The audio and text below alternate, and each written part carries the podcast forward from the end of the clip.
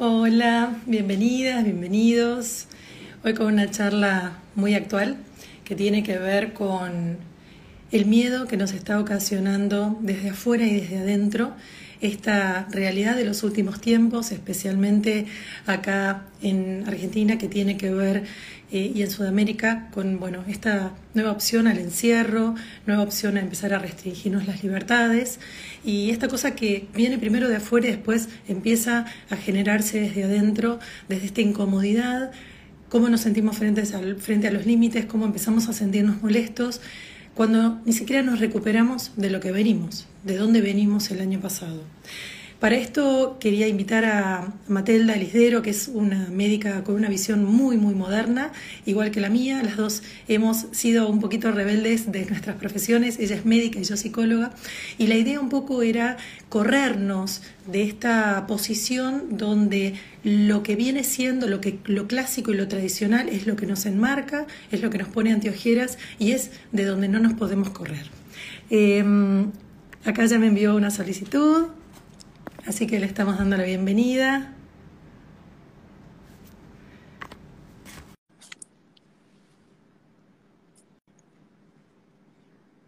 En unos segunditos. Hola. Hola, ¿cómo estás? Encantadísima. Encantadísima de este vivo que está tan actual.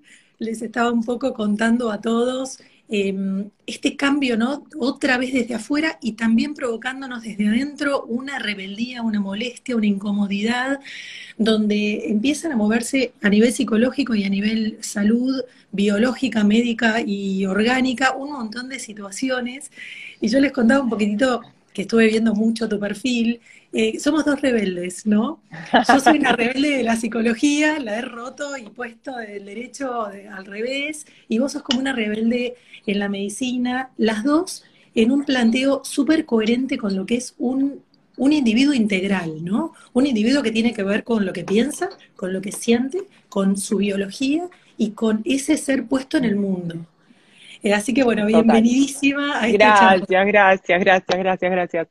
Che, una pregunta, ¿estás en Uruguay? Yo estoy re perdida, ¿estás en Uruguay? No, no, estoy en Buenos Aires, estoy en Buenos Aires. Ah, no sé por qué te tenía, ay, no sé, tengo una confusión. Bueno, bueno, qué bueno que estamos, de acá, ok, bueno.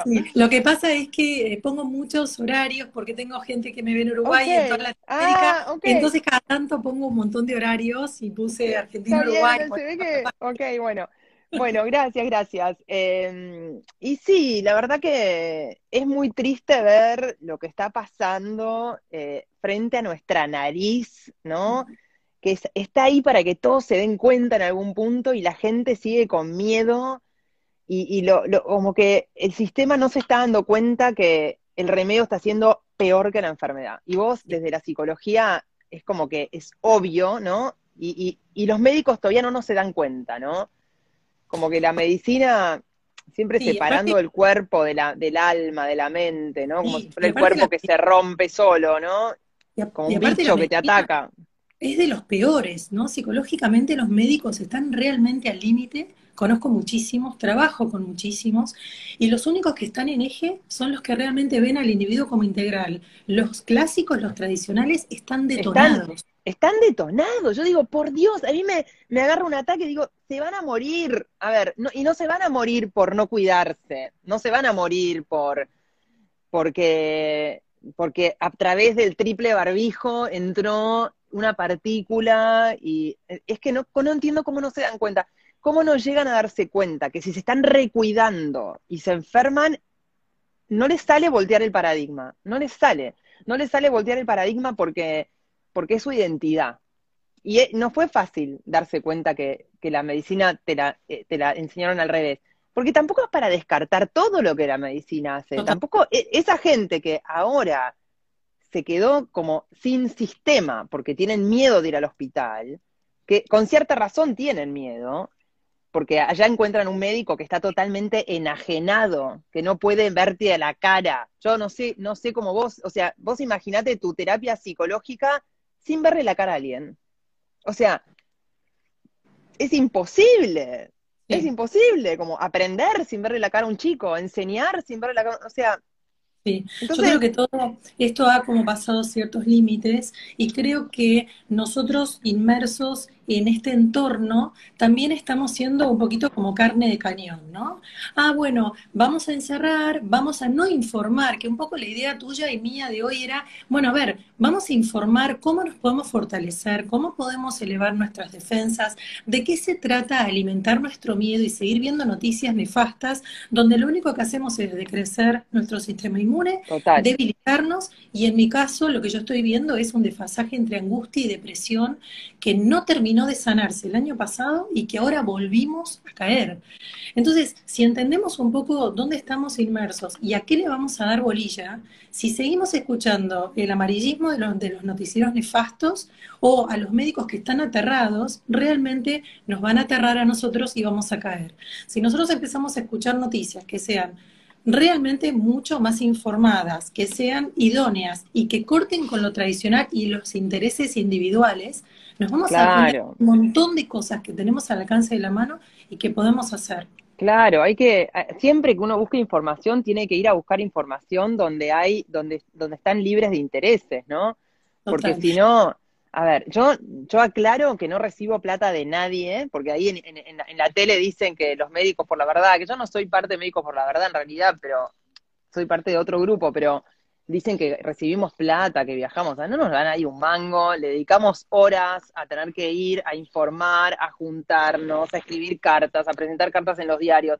O sea, no nos, nadie nos está pagando, nadie de nadie, no trabajamos para ningún laboratorio, no tenemos una conveniencia, así que estamos libres de conflictos de interés.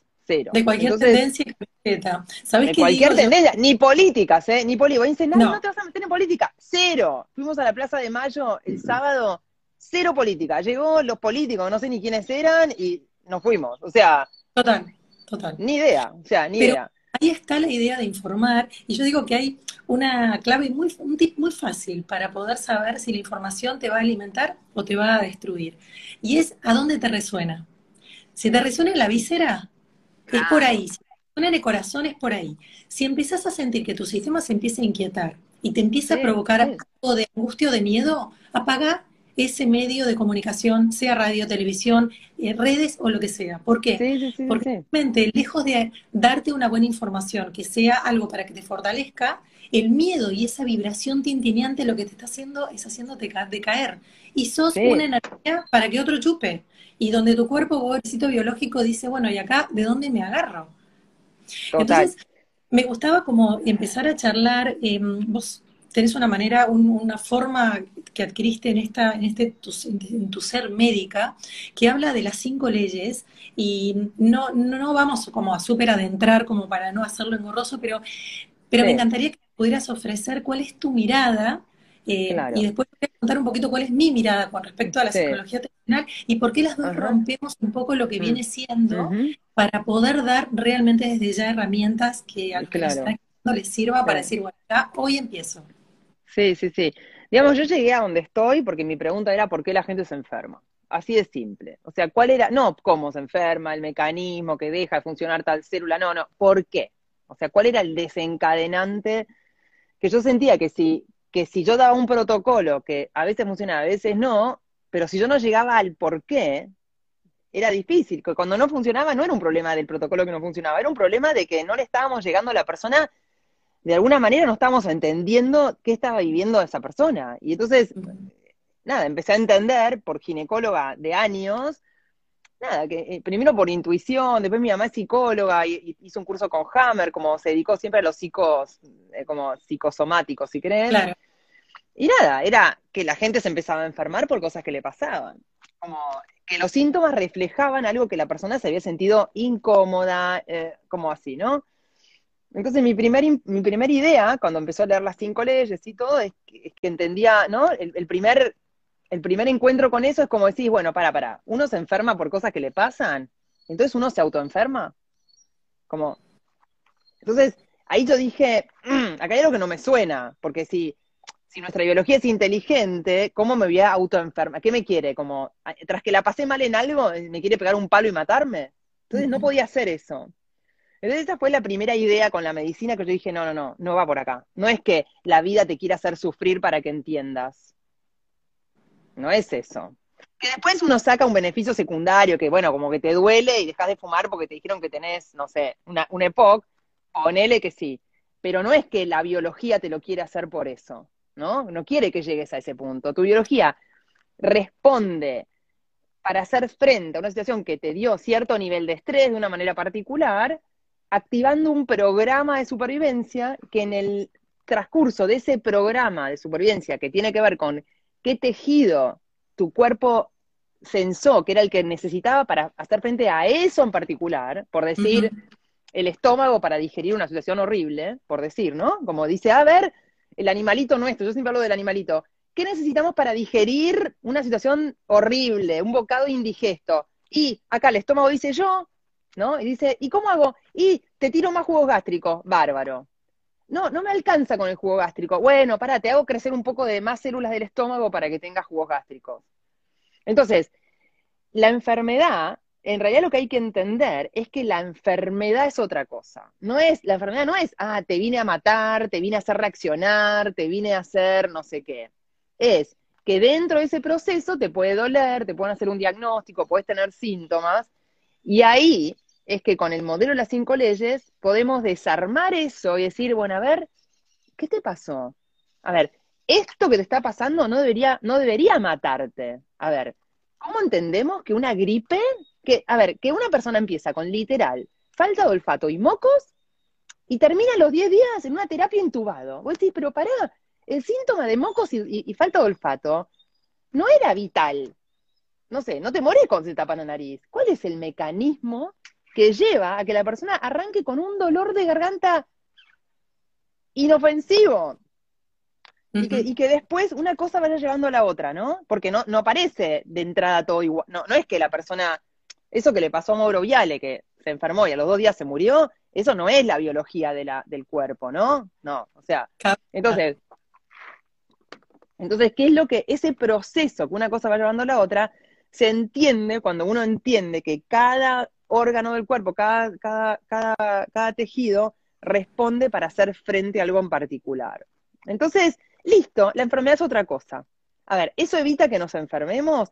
No. A ver, yo, que, hace años que vengo, vengo enseñando y aplicando, ¿yo puedo tener una neumonía? Pero más vale que sí.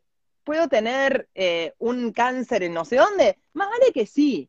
Pero para mí va a ser, cada vez que tengo un síntoma, para los que conocemos las cinco leyes es, como, ah, tengo un síntoma, quiere decir que la pasé bomba ayer, ¿no? Como, tuve un fin de semana muy movilizador yo en, varios aspectos y, hoy estoy cansada, ¿no? Estoy, siento que le me tira la cama, me siento bien, no tengo fiebre ni nada, pero me tira, ¿no? Y digo, y yo pienso y digo, claro, porque hablé en la Plaza de Mayo, porque me pasaron cosas personales lindas y dije, ah, y entonces es como, hasta te da placer decir, wow, lo que siente mi, ser, que es que estoy contenta, mi cuerpo también. Y cuando se siente contento, repara y duele.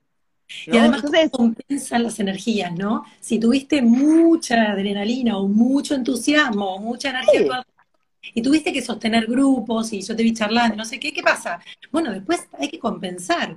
Ahora, ¿cómo no escuchamos al cuerpo? Y pará, y otra cosa que quiero aclarar, otra cosa que quiero aclarar que es muy importante. Nuestro cuerpo no necesita un sistema de defensa. No, no tenemos nadie que nos ataca.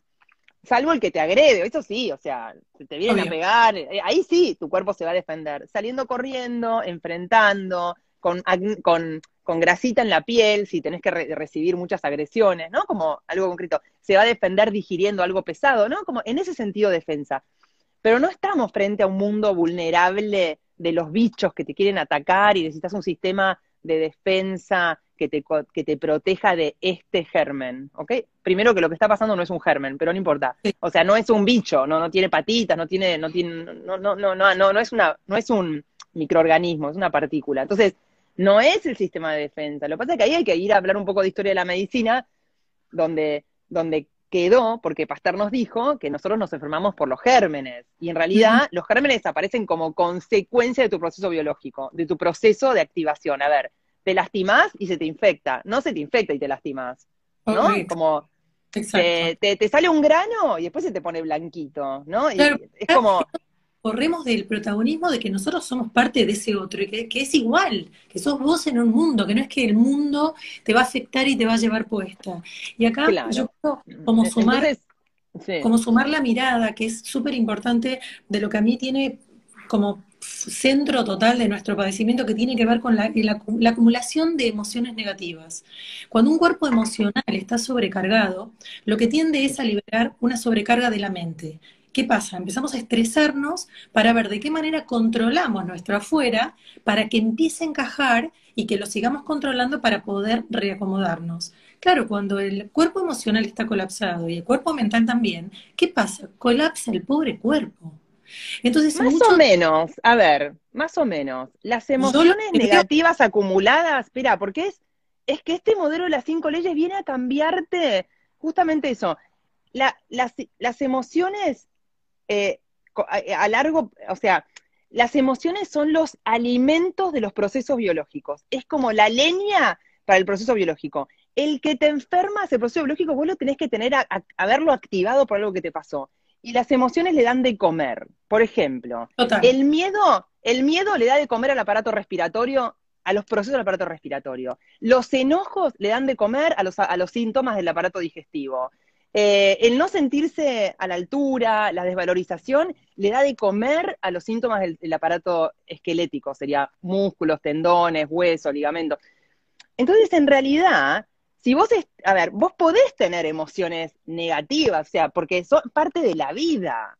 El tema es entender que, que eh, porque no está en ciencia tampoco definido bien qué son las emociones, ¿no? Como no se sabe bien, hay mucha controversia, como cuáles son en realidad, y no, no, no. Entonces, eh, cuando lo ves desde la biología, cuando vos ves a alguien que la está pasando mal y después se enferma, es que tuvo que tener la, activación de programa de supervivencia que no pudo superar, no pudo darle la vuelta, no pudo aliviar, y por un tiempo largo, pero para enfermarte para tener síntomas tenés que haber aliviado, en general. O sea, 90, 80% de nuestros síntomas aparecen cuando uno finalmente logra, y acá está la palabra que me, gusta últimamente, que ya no me gusta decir soltar, sino me gusta decir cuando integrás, cuando te rendís, cuando decís, ah, como, bueno, a ver, si, no lo puedo, si no lo puedo cambiar, nomás me entrego. Pero te entregás con una sesión de, paz, ¿no?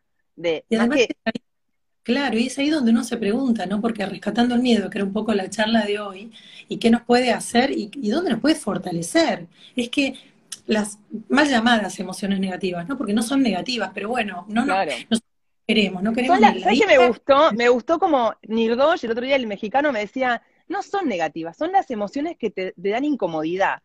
Porque las que son incómodas, porque si tener miedo no es cómodo, estar enojado no es cómodo, ¿no? Entonces, más, que, más que negativas, incómodas. Claro, y qué poca cultura y qué poco ejercicio tenemos de darles lugar. Porque el tema también es que se acumulan cuando no les damos lugar. Porque yo lo que he visto es que cuando una terapia emocional, que es, yo la llevo a revivenciarla al cuerpo, ¿no? Bueno, tenés angustia, ¿dónde la estás sintiendo?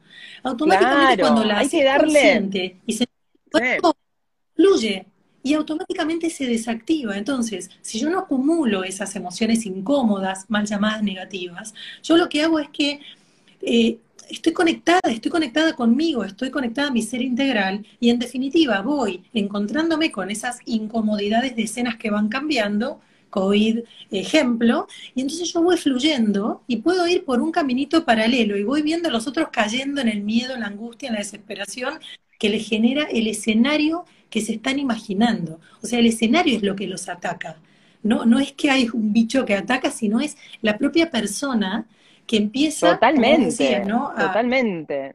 hacer este escenario donde decís, bueno, caigo y me vence y entonces yo soy víctima y todos y, el miedo aterrorizante donde mejor dejemos de ver a nuestros afectos, que el amor una de las cosas que más nos sanan y nos empezamos a aislar en soledad y nos agravamos. Y no sirve, no sirve tenerle miedo a los síntomas. El, lo que está, la, la, hecatombe de hoy en día es que la gente le empezó a tener miedo a los síntomas. Los médicos le empezaron a tener miedo a los síntomas. El médico le da miedo que alguien estornude. En la calle la gente tiene miedo que alguien estornude.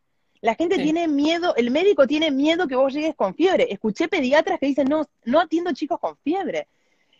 Es que el miedo al síntoma, que era un síntoma que si nos queremos acordar eran síntomas que hace dos años eran una pelotudez y estabas contento porque así te quedabas en tu casa. Es más, te olía la garganta y vos atendías tu consulta igual. Y decías, ay, qué pena que no tengo fiebre porque así cancelo. Porque con dolor de garganta solo ibas a trabajar igual.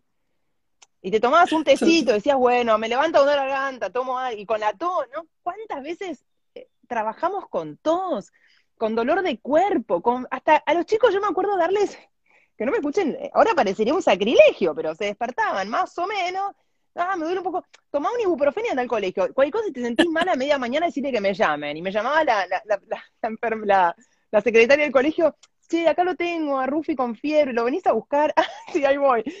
A ver, eran cosas que, que de golpe ahora el pánico, a ver, el pánico nos pone en un estado de alerta, porque el pánico, a ver, los síntomas aparecen en la fase de reparación del miedo.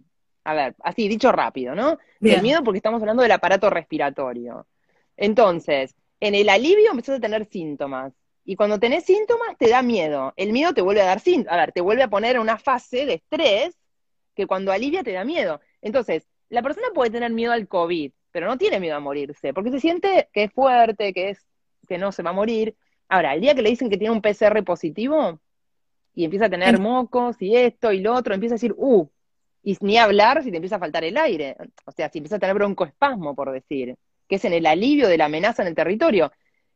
Se les va el síntoma al noveno día, como dicen los médicos especialistas, y al noveno día empezás a desaturar porque arrancás con la neumonía. Y yo les quiero contar que científicamente los virus, esas partículas que son una bolsita de, proteínas y grasas con adentro una información genética, no tienen patas, no caminan, no tardan nueve días en llegar de la nariz al pulmón.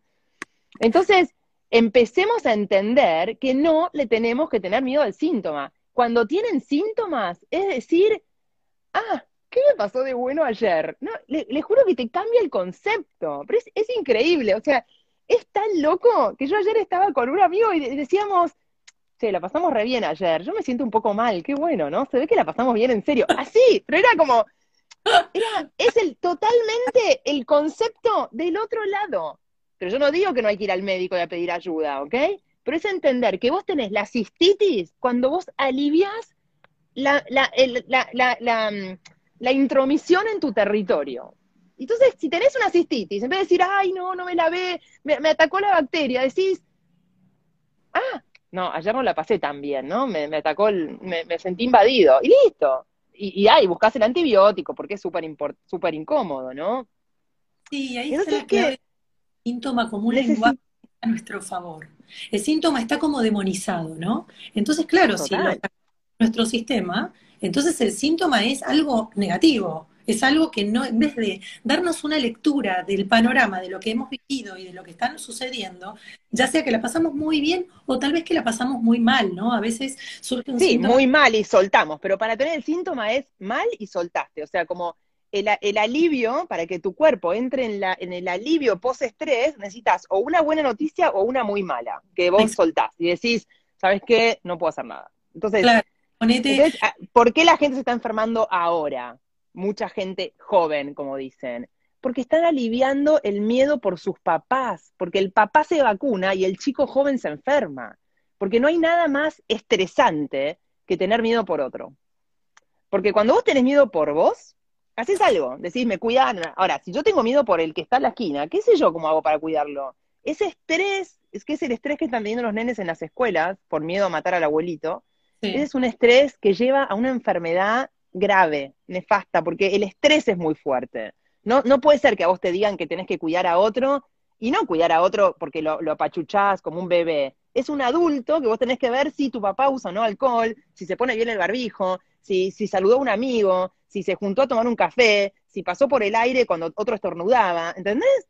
Y aparte Eso, donde escucho todo el tiempo en, esto que decís, control, control, control, control, control. De todo tenemos que tener control. Como si uno pudiera realmente poder controlar la asepsia absoluta. A ver. Pero aparte, los bichos son, a ver, los bichos están en todos lados. Los bichos, no sé, tipo, tengo mi zapatilla, tipo, esta es mi zapatilla. O sea, no pasa nada, ¿entendés? No pasa nada, tipo, no, no pasa por los bichos. Los bichos están en todos lados. Tenemos millones de gérmenes. Y agarro la zapatilla, porque no agarré un billete, porque no tengo la billetera acá al lado. Pero es lo mismo, acabo de caminar por toda la calle. Entonces, por poco que se caca, ¿me entendés? Es como pensar en sistemas dentro de sistemas, dentro de sistemas, dentro de sistemas y darnos cuenta que todo está súper relacionado y que es imposible pensar siquiera en, aislarnos de eso. Es que no hay que aislar, es que nunca fuimos aislados. Somos un ecosistema con nuestros bichos, nuestros gérmenes, nuestro. Eh, y somos un ecosistema perfecto perfecto. Eh, nos ayudan, nos protegen, nos, nos colaboran, somos simbiontes con todo eso. Y los virus son un tema aparte, son un tema aparte, porque los virus, los virus son, son una partícula que es muy probable que se sabe muy poco de lo que es un virus. A ver, si hay algún médico viéndome, vayan y fíjense en PubMed, en estas cosas de médicos, fíjense lo poco que se sabe de los virus, lo poco que se sabe nadie aisló nada, está todo mal estudiado, la polio, la rabia, la rabia se salió porque Pasteur le agarraba el, cerebro de un perro rabioso y se lo metía a otro perro. O sea, no hay, no, no, no está la ciencia, les juro, pero vayan y fíjense, no está estudiado bien ni el HIV, ni el HPV, ni el herpes, ni la viruela, ni la varicela. O sea, imagínense que hablan de, viruela en 1008 algo. Entonces, en ese momento, ¿qué, qué, ¿qué se sabe de una virosis? Bueno, eso es lo que después queda como dogma en la medicina. Claro, ese es el punto, los dogmas. El, este punto de la lavada de cabeza siempre a través del miedo. Entonces es bueno, yo tengo que convencer este grupo para que siga lo que yo digo. Entonces, la mejor herramienta siempre es inculcar miedo, porque el miedo lo que hace es generar eh, personas sometidas, porque como ponele, pero, pero te debilitan. Sí, pero ponele que te quieran dominar, que ponele que sí. Pero yo digo, la mayoría de mis colegas realmente creen que nos tenemos que cuidar de un virus porque nos dijeron en la facultad, pero en la facultad no te, no te explicaron la historia de la medicina. Te dijeron, listo, hay virus, y las virosis son todas iguales, está la quinta, la sexta, la octava, la séptima, no sé, son todos virus parecidos, son todos herpes virus, es raro.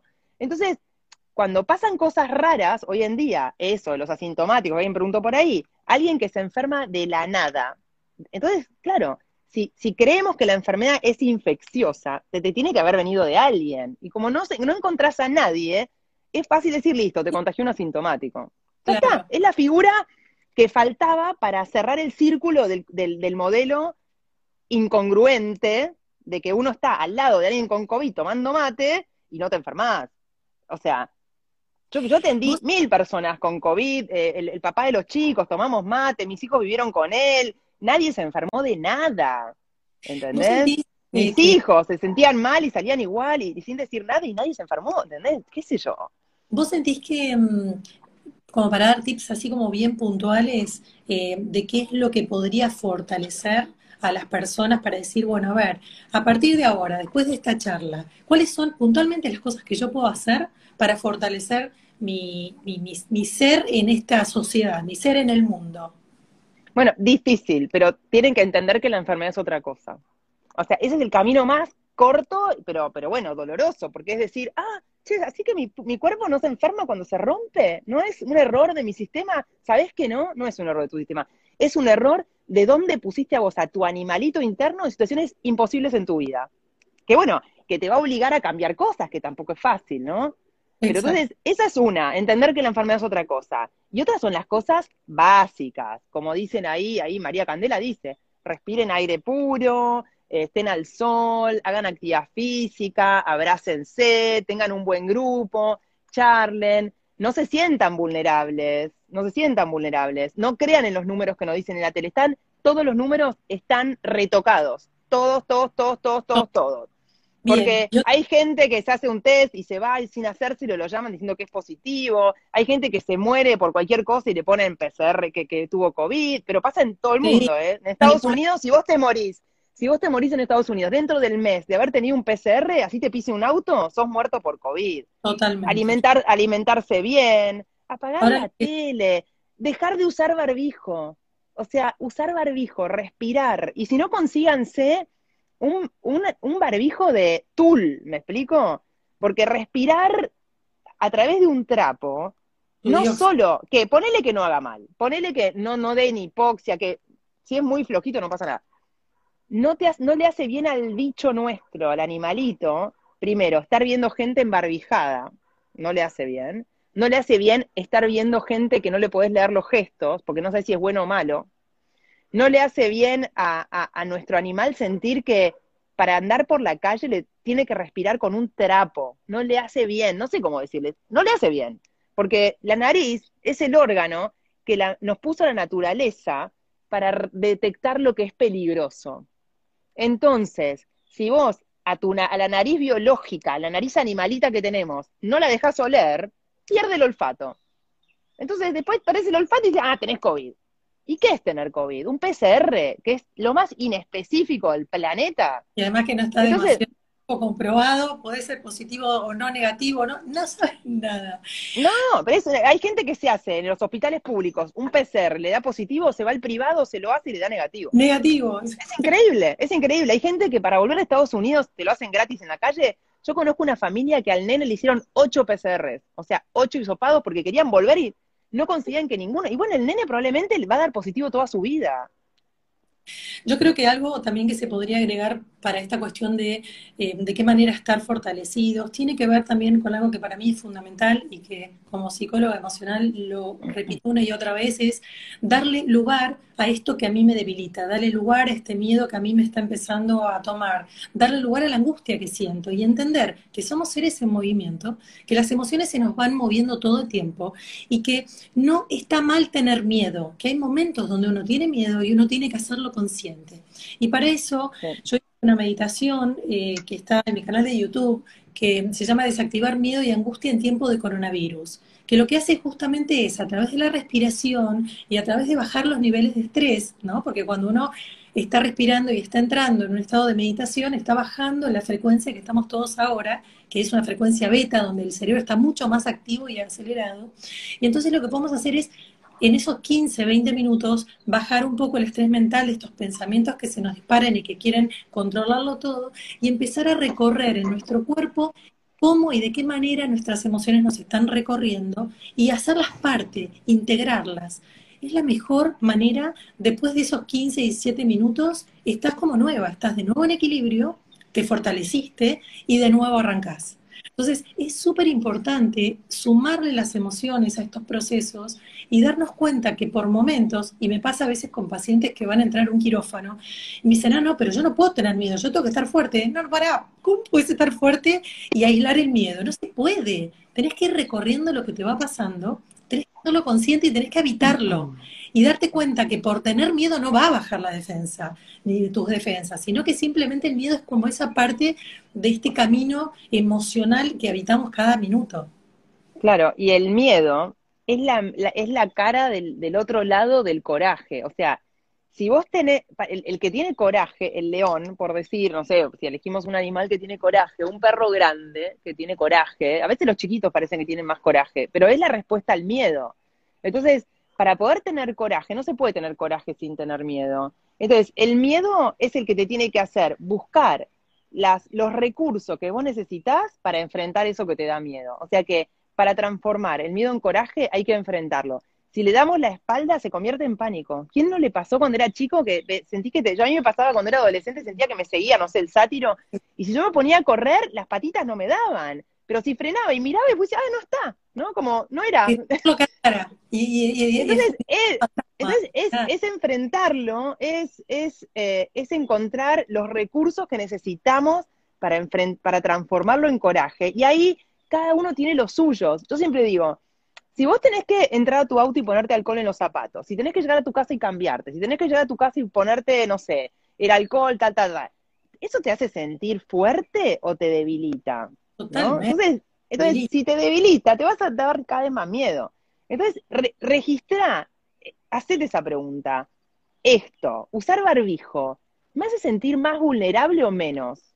El que no se siente vulnerable no usa barbijo, ¿eh? Ojo. Entonces digo, porque dice, no, no, me protege. ¿Pero por qué te protege? Te protege porque te sentís débil, ¿no? Es como, te sentís que necesitas que otra cosa te proteja. Y eso te debilita, ¿no? Entonces, porque le estás dando el valor y la fuerza a algo externo a vos. Y lo que mm. queremos darles que entiendan que todos los recursos los tenemos acá adentro, que no hay que buscarlos en ningún lado y que tienen mucho que ver con la naturaleza. claro, no, me río de los comentarios. Sí, sí, sí, tal cual. Con la naturaleza y principalmente también con el cariño, con el afecto, con todo eso nos hace muy bien y, y respetarnos nos hace bien, entendernos, transitarnos, sentirnos, conectar con lo que nos está pasando nos hace bien. Porque si no está como la cabeza contra la emoción, ¿no? La cabeza diciendo todo lo que no tenés que hacer y la emoción que va sobrecargando cada vez más miedo y más vulnerabilidad, decís, wow, pero me estoy disociando. Entonces, mente, emoción, cuerpo y entorno tienen que ser uno, tiene que ser una integridad, tiene que ser algo que, entendamos que a todo momento estamos conectados desde un montón de lugares. Em, eh, hay algo que en lo que coincidimos un montón, que quiero que demos un ratito, que tiene que ver, ya hablamos mucho de síntomas, pero que tiene que ver con el tema del diagnóstico, ¿no? El diagnóstico es una maldita etiqueta que te ponen en la frente y que te condenan. ¿Por qué? Porque si el diagnóstico está mal hecho, indefectiblemente te vas a identificar con la etiqueta y el rótulo que te pusieron en la frente y vos vas a hacer, ah, COVID positivo, ah, voy a tener esto, ah, me puedo morir. O sea, ese diagnóstico donde te ponen en un lugar donde también te vulneran, donde te rompen todo, todo tu esquema, todo, todo tu cuerpito y tu forma que estaba como bien armada, y es un poco eso, ¿no? Eh, si yo me vacuno, bueno, el diagnóstico es que estoy inmune, si yo me enfermo después de estar vacunada, el diagnóstico es que me puedo morir, es como, pará, pará, ¿qué te pasa con eso? Y qué terrible que sea sí, las etiquetas, claro, una medicina que, se basa en, en, el cuerpo se rompió y que tienen que saber qué es lo que se rompió para darte un protocolo de, laborat de, un, de, una, de la industria farmacéutica, necesitan ponerte una etiqueta. Entonces, pero la etiqueta, lo que, lo que los médicos no nos enseñan es que, yo digo, te mata más una palabra que una célula. Total. O sea, tu creencia sobre eso. ¿No? La creen hoy lo que, lo que está matando a la gente es la creencia de, ese germen malísimo, germen, que ni siquiera germen, por eso, pero digo, vos le preguntás a alguien, a cualquier persona, a ver, dibujame el COVID, y te va a hacer un dibujito verde con patitas, manitos, con cara de brujo, y en realidad es una partícula insignificante que ni siquiera es la causante de lo que está pasando. Pero ya Entonces, las... ya se volvió fantasmagórico. Sí, claro, yo ya digo, ya no importa. En algún punto digo, ¿sabes qué? Es irrelevante si está aislado, si no está aislado ya tomó vida propia, porque en realidad se sostiene con el miedo, con el miedo del sistema, con, el, con la vacuna, con todo eso, ¿no? Y, además, yo digo, entonces la etiqueta, hay que dejar la etiqueta en un cajón y decir qué síntoma tenés. A mí me preguntan por Instagram, tengo no sé qué, eh, ¿de dónde viene? No, ni idea. Si no me decís cuál es el síntoma que tenés, yo no te puedo decir nada. Decime si tenés dolor de panza, si tenés problemas en la piel, si tenés... Y yo ahí te, te digo lo, de dónde viene. Pero la medicina, que nunca entendió esa parte, si no pone etiqueta no saben qué protocolo meterte, ¿entendés? Entonces es como, es como el libro del DSM-4 o 5, no sé por qué número van, de, de, la psiquiatría, ¿entendés? Te tienen que encajonar, porque si no, no saben si darte el antidepresivo o, aumentarte la serotonina. Entonces... después como, como eh, alimentar de nuevo la autoestima de esa persona que pueda creer en sí misma. O sea, lo primero que digo, mira, a mí el diagnóstico no me interesa. A ver, ¿qué sentís? ¿Dónde estabas? ¿Cuál es tu entorno? ¿Qué te pasa con los afectos? ¿Qué te pasa a vos con tu, en tu sistema? No podemos... Pero, pero claro, en las cinco leyes, eso es qué te pasó tal día, tal hora, ¿entendés? Es como, no, es, ah, bueno, en realidad la verdad está pasando mal con algo y la gente se mete para cualquier lado, no, esto debe ser porque no te llevaste bien con tu mamá, no, no, no. Yo digo, ¿qué te pasó tal día, tal hora con tal persona? Y, y y el resto déjalo en paz, porque por ahí no tenía nada que ver. Ah, somos una persona íntegra que tenemos nuestra historia y todo, nuestras creencias dependen de eso y nuestra percepción depende de eso. Pero es como, el, modelo cinco leyes tiene como, tiene como muy, eh, la, la, la, la, perfección que tiene y lo espectacular es eso, es que es muy recontraespecífico. Entonces, te le vas al punto en, en automático, directo, es un, un, un, atajo a decir, y aparte, esta persona vos lo entendés, no sé, será que yo me puse canchera, pero hoy tenía una consulta recién que me he olvidado y le hice la consulta mío antes de, de, 4 a 5, ¿no?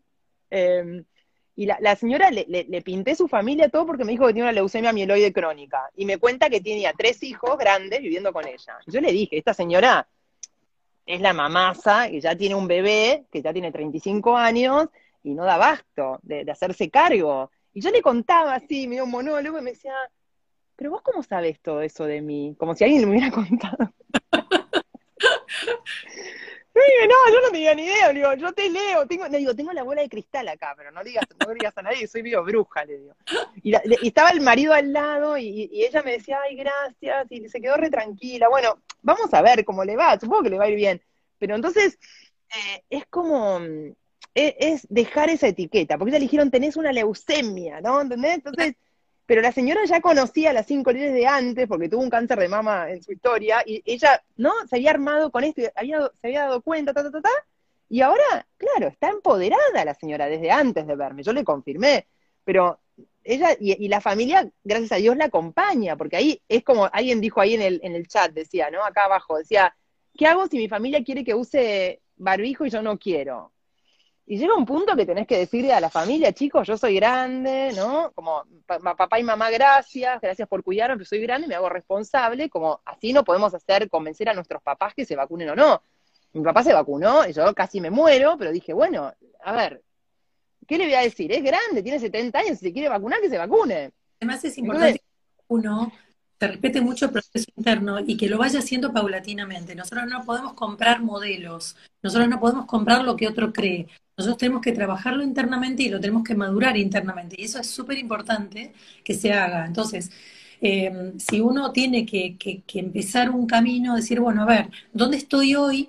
¿A qué le tengo miedo? ¿Dónde me siento vulnerable? Pero bueno, la idea después es ir trabajándolo, fortaleciendo tus emociones, eh, acomodándolas, limpiándolas, bajando el estrés como puedas, alimentándote de una manera y escuchar, como decíamos al principio, gente que te sume, gente que te aporte salidas que te resuenen bien, que te resuenen en tu interior y digan, es por ahí, si yo también, si esto me resuena con algo que yo creo, con algo que yo siento, es por ahí. Em, estamos todo el tiempo siguiendo modelos externos, estamos comprando recetas, estamos googleando, y esto es un delirio, porque vos no podés vivir en base a lo que Google dice de lo que te está pasando. pero por favor, sí. empezamos a hacernos cargo de que somos una complejidad, pero también una simpleza, y que tenemos leyes desde lo que vos das y desde lo que yo hago, que también es como simplificar la psicología a entender cuál es el proceso que vos vas eh, vas transitando y a partir de ahí tener las herramientas a la mano, que las tenés en la mochila con la que viniste esta vida y que podés ir a buscarlas las veces que haga falta para aliviarte de cualquier crisis, de cualquier situación angustiosa, de cualquier depresión, de cualquier miedo, porque porque es un proceso que llama tu atención para que tomes conciencia de vos misma y empieces a marchar en parte a wow, empiezo a madurar esto a partir de probar esto, esto y esto y entender que este movimiento y ser seres conscientes, tenemos toda la posibilidad de salir adelante, de superarlo y de diluir fantasmas, ¿no? Principalmente. Sí. Y mm, a nadie y sin poder a nada exterior. Ay, como que se cortó. Le da el poder a una pastilla, le da un poder a alguien que dice, le da el poder a un político, le da un poder a... Por favor. Sí, y quiero aclarar, quiero aclarar algo porque veo ahí que preguntan que ninguna de estas charlas que yo hablo, que yo digo, que yo aparezco en Instagram, ninguna es reemplazar lo que yo ya estoy haciendo con mi médico. Nada de, ah, entonces dejo mi pastilla, no tomo más mi, tiroides. No, no, no, no. O sea, no. Para poder dejar un tratamiento médico necesitas una maduración, una cosa, ver qué síntomas te da, porque si dejas la pastilla y te sentís re mal, tomala. Entonces, a ver, es como, nada de, yo ya les dije, esto no, no, no, es que vamos a tirar por la borda la medicina, no, no, no, vamos a integrar y hacer que la medicina acompañe, que te, que te ayude a entender cuál fue el origen, a ver qué cosa podés cambiar, eh, ¿no? Y, y, a ver si logramos recuperar. Yo a nadie le saco la, el, el, hipoglucemiante de la diabetes. Le digo, a ver, ¿qué te pasó con algún duelo que no pudiste resolver, que te estás resistiendo a enfrentar un tal dolor? Y si la persona a partir de, trabajar con eso, de poner paz ahí, empieza a mejorar su azúcar, espectacular. Pero entonces lo hacen de la mano de su médico. Acá nada, yo no me hago nada de, ah, porque la escuché a Matilda, dejé de tomar todo. No, no, no, no, no. nadie deja de tomar nada. o sea. eso llevan tiempo, basta de las recetas fáciles. Sí, hay, gente que debe estar tomando cosas que no necesitaría, estoy segura, porque los médicos nos es más fácil dar remedios que sacarlos, así que estoy segura que la mitad de la gente está tomando cosas que no necesita. Pero, a ver, hay que ir a ver, ¿no? Y, con respecto ahí, preguntan de la vacuna, la vacuna, a ver, yo les digo tres cosas de la vacuna esta. Es experimental y aprobada de emergencia. El que quiera hacer rata de laboratorio, perfecto. De una enfermedad con una mortalidad del 0,15 de letalidad, que es bajísimo. Entonces, el problema es otro. El problema es que están todos en un ataque de histeria y que nadie te está cuidando como te deberían cuidar, con protocolos que, que son cualquier cosa y por gente que se muere y es etiquetada de una forma que no es. Y aparte, les dicen a la gente, ante el primer síntoma, consultá hay colas en los hospitales de gente con mocos. Yo no sé qué va a pasar cuando venga el invierno. Entonces, después dicen que el sistema colapsa. ¿no? no, no me digan que colapsa. El no la gente con gripe ni siquiera se acercaba porque era más peligroso acercarte y contagiarte que no. Entonces no, la gente no, perdón, pero no, te tengo que corregir. La gente no se acercaba cuando tenía gripe porque sentía que podía estar en su casa lo más bien. Nadie tenía miedo de ir a contagiar a otro. De hecho, los médicos te veían con gripe y no andaban con alcohol, poniéndose barbijo porque llegabas con gripe. Te decían, hola, ¿qué tal? Beso. Y después te ibas y no, la gente no tenía, va, no sé, será que en mi, grupo, pero no tenías miedo de contagiar a otro. Un poquitito, era como, ay, no te saludo porque tengo mocos. Decía, no, saludame igual, le decía yo. No, no, digo cuando iba a hospitales y clínicas, cuando, cuando había hecho tanta historia, era tan... Ahora sí.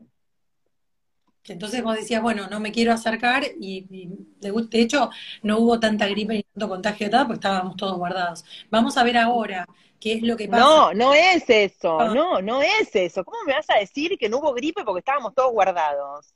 Y todo lo que hay ahora que es gripe. No, no acepto, me enojo. Desapareció la gripe porque todo es COVID.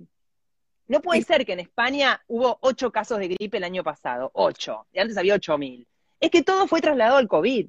Si, nadie testeaba gripe, era como estás engripado, andate. Entonces, no es que desapareció la gripe. No, no es que nada desaparece o parece. Es que, es que no hay un germen que se contagia. No, no hay, no está el germen de la gripe. Las vacunas de la gripe nunca funcionaron. Nunca funcionaron. Hay estudios del Cochrane diciendo las vacunas de la gripe que hay hasta ahora no las vamos a testear más porque no funcionó. Y después te decían, ah, te vacunaste y te enfermaste igual, no, porque es del año pasado y esta es la de este año. Nada, la gente tiene gripe porque alivia el miedo. En general en el invierno, el miedo al frío. En general en los cambios de estación, el miedo al cambio de estación. Entonces, es miedo. Es el miedo del aparato respiratorio. Es el, esto me huele mal, estoy en alerta porque bajó la temperatura. Y ahí me engripo. ¿Y toda una familia se puede engripar junta? Claro que sí. O todo un pueblo se puede enfermar juntos, sí. Pero no es porque se contagian. El, el, el contagio es una teoría incomprobable. Incomprobable como que el invierno también te obliga como a estar más en casa, con lo cual estás menos social y estás menos como en contacto con tus afectos. No, tampoco, sí, tampoco, tampoco. no es así. No, no, está, es que el, modelo está equivocado. Te dicen que porque te quedas adentro no te enfermas. No, es, cualquier cosa. No, no, es, no está bien. De hecho, la gente que está adentro se enferma, la que está afuera también. Eh, eh, se enferma cualquier cosa en cualquier momento. Y te dicen, ah, yo le pregunto a los que están escuchando o a vos, ¿Cuándo fue la última vez que tuviste una gripe que te acordás quién te la contagió? Jamás. Vas a decir, llegás a tu casa, te enfermaste y decís, bueno, me habré cruzado en el cole. Un paciente me saludó, tenía un poco de moco. Incomprobable. La mayoría de veces te enfermas y decís, ¿quién me contagió? Y no tenés ni idea. O un chico con varicela, ¿quién se lo contagió? No tenés ni idea. Hay uno que se brota una vez solo del aire. Entonces, no hay contagios. No hay contagios. Muy interesante. Lamento lamento desilusionarlos que no existen los contagios, pero entonces nos empodera, porque entonces cuando vos entendés que no hay contagios, queda en vos, no queda del otro que te está tirando un moco. Muy, muy interesante. Claro, nos pone totalmente, nos, nos para en otro lado, está buenísimo. Claro, párense en otro lado, el contagio no existe. Abracen gente con COVID. Yo les dije el otro día que cuando estuve en la Plaza de Mayo, si alguien tiene un PCR, vengan que les doy un pico. No me importa, tome mate tome mate con COVID. Eh, eh, Bayona, Leo Bayona, estuvo con un paciente que terminó la terapia con, y, él estaba al lado así del paciente con COVID, con PCR positivo, todo. No se contagió él ni la mamá, no existe el contagio. No existe el contagio. Ni de esto, ni de la gripe, ni del, ni del sarampión, perdonen, pero vayan y chequen los, el, estudio de la, la historia de la medicina. Entonces seamos libres, abracémonos, comamos, comámonos el moco del otro. O sea, yo a los chicos cuando eran chiquitos, cuando se les tapaba, soy una asquerosa, cuando se les tapaba la nariz, eran bebés, yo les tapaba la nariz así, hacía, y les chupaba los mocos. Para, porque mira la perita, la perita no servía para nada. Yo les tapaba, hacía, y me los comía. Eran mocos del jardín, un asco. Está bien, ¿no? O sea, pero entonces, no, no, yo me dono para que me metan el moco de la persona con COVID en la nariz y no me voy a enfermar. Ayer saludé a medio planeta el sábado, sin barbijo, nos, tomamos nos dimos besos, tomamos mate, estábamos uno al lado del otro en la, en la manifestación, en el, en el coso, todo sin barbijo. Y mi hija me decía, fui, fui con mi hija, me decía, mamá, no puedo creer que la gente no usa barbijo, pero a mí me parece normal, pero a ellos ya les parece raro. Yo digo, chao, estamos en el horno. ¿Cómo le va a parecer llamar la atención que, la gente está con barbijo, que se está sin? Ah, ¿dónde? ¿A qué hemos llegado? ¿Cómo nos está pasando? Y, un montón de gente me consulta y me dice, veo una película y la gente está sin barbijo y me llama la atención. Espera, sí. Una psiquis, ¿no? Como una psicosis donde decís, bueno, miren, ahora que hay algo que, alguien que escribió algo, sí, porque me, preguntan de la varicela, que sus cuatro hijos tuvieron varicela juntos. hay un vivo que tengo guardado de las enfermedades en los chicos que lo explico. Cuando, en una, cuando un grupo de chicos, sean hijos nuestros o de amigos, tienen varicela, es en el alivio de la separación. Si cuatro chicos tienen varicela al mismo tiempo, yo diría que fue cuando papá o mamá volvieron de viaje. O papá y mamá se estaban peleando y se amigaron. Entonces, parece que se contagia. O uno tiene y mamá le dice, no te acerques, porque te vas a contagiar. Cuando el otro se cura, el que dice, ay, al fin me puedo acercar, truc se brota. Es muy loco. Y los chicos se brotan con o sin vacuna, porque la vacuna es otro tema, ¿no? Qué genial, qué genial. Por eso me encantaba, bueno, tu, manera de ver la medicina, cinco leyes y este pararnos totalmente en otro lugar. Los invito a que la aprendan, invito a que aprendan, porque te da una paz. Yo era re hipocondríaca, pero hipocondríaca que me moría de susto, me tocaba la panza todo el día pensando que me iba a salir un tumor. Ahora no le tengo miedo ni al COVID. Bueno, al COVID es lo que menos miedo le tengo pero digo, no le tengo, es más, me divierte tener síntomas, porque digo, ah, ¿qué me pasó? Es una oportunidad de, entenderme, de, de, de, entender de dónde me estaba metida que no me gustaba. Eh, tenía, tuve una, tuve una disidrosis en las manos, pero chicos, tenía las manos rotas. En algún vivo creo que lo mostré, las manos y los pies rotos. Era que estaba en una relación que no quería, pero no me daba cuenta, porque uno dice, bueno, no está tan mal, bueno, me adapto, ok. Compensa la cabeza siempre. Entonces, claro, te compensa la cabeza porque tratás de, bueno, es que nada. Entonces, eh, cada síntoma es una oportunidad. Que en vez de decir, ay, me agarré COVID, me tengo, me tengo un PCR, ¿por qué no nos dedicamos a ver qué estamos viviendo en nuestra vida y dejamos de tener miedo y nos ponemos a vivir, a estar conjunto con la gente, a abrazarnos, a y si quieren que vaya a un hospital, si alguien me va a decir, che, venite a un hospital, que acá hay todo COVID, voy, pero así como estoy, siempre lo digo, voy así, sin guantes, sin, sin antiparra, sin... Y van a, se van a morir de miedo, porque van a creer que yo los voy a matar. Yo creo que fue fantástico el recorrido que hicimos de tema de miedo y síntoma principalmente, que les deseamos a todos que puedan transitar desde un lugar mucho más consciente, entendiendo que están libres, que tienen un montón de recursos, ya sea todo lo que sea la emoción, como todo lo que sea pararse frente a, la enfermedad o al COVID o a lo que sea, desde, todo lo que nos regalaste en este rato de charla. Así que bueno, agradecerte infinitamente, eh, saludar a todos y bueno, gracias, gracias, gracias. Vamos a guardar el vivo. Eh, lo voy a guardar en cda.psicología y después se lo voy a mandar a, a Matelda por si lo quiere subir ella. Así que bueno. Sí, dale, lo subo, sí, lo subo y yo les doy la bienvenida a un nuevo paradigma. Obviamente los paradigmas de entrada uno los combate y te parece que está mal y decís, para, ¿cómo? Para, yo ya, yo me enfermé una vez porque me contagié de alguien, pero los invito a entender que la enfermedad es otra cosa, a vivir en el amor. Hammer, que es el médico que descubre las cinco leyes, decía que las cinco leyes eran una bomba de paz, y de verdad que sí.